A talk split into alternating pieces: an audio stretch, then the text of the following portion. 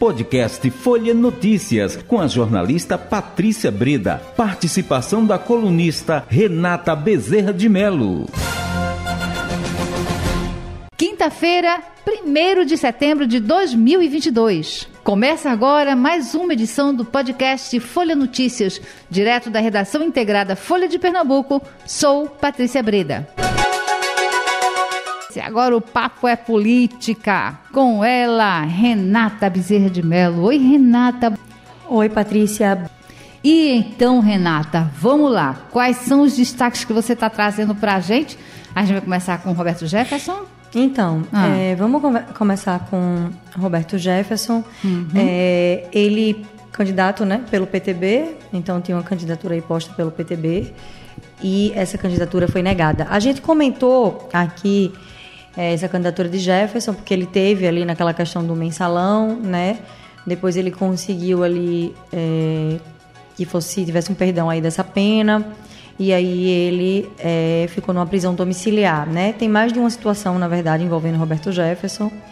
É, tem a questão recente da, do estímulo ali às milícias digitais. É. Ele é uma, uma, um nome ali que apoia o presidente Jair Bolsonaro, né? E a gente inclusive entrevistou aqui é, o candidato a governador do PTB, né, que é o Elton Carneiro, e ele inclusive falou dessa situação, é, dessa situação aí do Roberto Jefferson. Roberto Jefferson.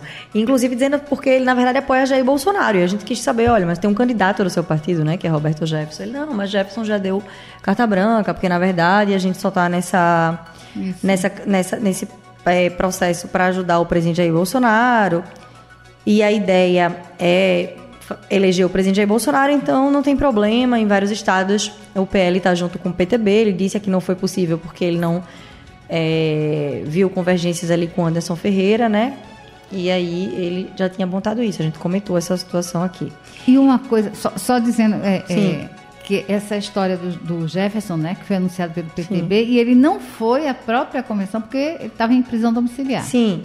É, no Brasil as coisas são, no mínimo, não é? curiosas, é, né? É, e a convenção acontecendo lá em Brasília e ele, o candidato, não pôde ir porque está em prisão o domiciliar. O Ministério Público é, questionou aí, né? Essa, o TSE negou hoje esse registro de candidatura de Jefferson, porque ele estava ali, mas ele estava, né, para ser é, validado ou não. Uhum. E aí o, o registro foi negado hoje pelo TSE por sete votos a zero, então por unanimidade. Então, o plenário entendeu de fato que ele está inelegível até dezembro de 23 e que esse indulto aí que foi dado não cobre essas situações ali secundárias. Então, é, a inelegibilidade permanece no entendimento do TSE, né? E essa inelegibilidade, nesse caso, se dá pela condenação no escândalo do mensalão, né? Que o Wellington Carneiro até disse assim aqui, ah, porque ele foi das pessoas mais importantes para o país, Jefferson, porque ele entregou ali vários partidos que estavam no esquema, partidos grandes, eles não eram um, dois, dois ou dois partidos, eram vários. Então, o Elton Carneiro até realçou isso e disse que é, Jefferson tinha sido de utilidade.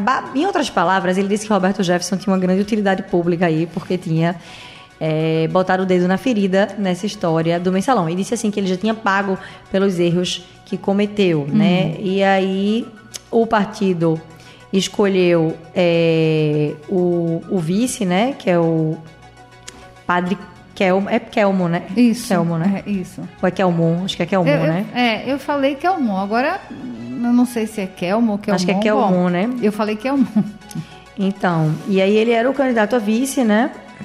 E aí ele vai virar o, o candidato aí do PTB. Então o PTB segue com a candidatura, que de alguma forma é um, um caminho para auxiliar ali o presidente Jair Bolsonaro, não né? uma, uhum. linha auxiliar ali do presidente Jair Bolsonaro. Então, Padre Kelmon, para ser o candidato à presidência do PTB, foi escolhido hoje.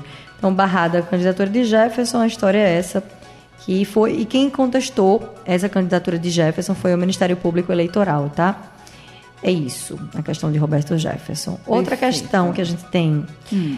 o ex-presidente Lula é, teve agenda hoje, disse ali que vai criar um Ministério dos Povos Originários, né? Que é exatamente para é, colocar ali o indígena para tratar dessas questões dos povos indígenas.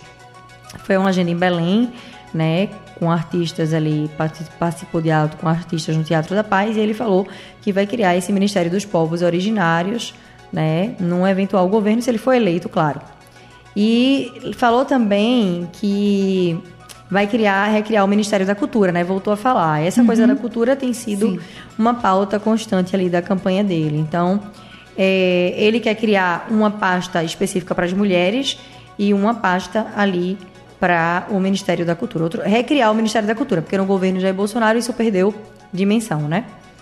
Então é isso que é, está posto do ex-presidente Lula. Lembrando que é, a campanha do presidente Jair Bolsonaro identifica a margem de crescimento dele dentro ali da ala que recebe o Auxílio Brasil, né? Que era um ponto importante. Está muito próximo ali, assim, e é, é preciso... Não, não deu grandes diferenças, né? Ficaram nessa... nessa Nesse grupo que recebe o Auxílio Brasil, não houve grandes avanços do presidente Jair uhum. Bolsonaro. Então, uhum. o, o impacto do Auxílio Brasil ainda não foi identificado totalmente ali, né? Assim como o grupo de Lula pa passa a repensar a estratégia para os evangélicos, vai buscar ali cantoras evangélicas, que a gente tinha falado aqui que eles iam buscar Janones, né? Mas dentro desse grupo do, dos evangélicos, Lula foi de 29 a 26, então uma oscilação aí negativa, inclusive. É, e tem essas duas, esses dois sinais de alerta. Na, na, na, ala que recebe ali o Auxílio Brasil e outros benefícios, Lula seguiu parado ali com 52% e Bolsonaro oscilou dentro da margem de erro de 27 para 29. Então, não foi esses crescimentos todos, né? Há um alerta para ver até que ponto vai dar esse efeito aí. Então, a gente está falando aqui de povos indígenas, de cultura, que são questões que interessam ali as campanhas também, mas é, é, essa questão dos evangélicos e do Auxílio Brasil tem sido ali é, monitorada, né? Uhum. Digamos assim. Então, e que pode e que pode fazer a diferença, assim como não é, é pode fazer. E essa, essa pesquisa IPEC foi a primeira, tá? Após o, o início do pagamento do auxílio. Então é um ponto que, como você diz, que pode fazer a diferença. Que todo mundo estava pode... ligado porque é. é. o que podia tirar uma diferença ali para o presidente é. Jair Bolsonaro, inclusive no Nordeste, né? Que é uma região uhum. onde ele tenta se cacifar. É. é. Assim também como o Nordeste também pode fazer, pode ser decisivo, né? Sim. Né? O Nordeste sim. ele tem essa. Tá já... todo mundo agora com um pezinho no Nordeste, né? Ai, ai, ai. E é a outra coisa que eu queria hum. contar é que é, vai ter sabatina. A gente começa amanhã, sabatina. Olha eu, como meu raciocínio já tá.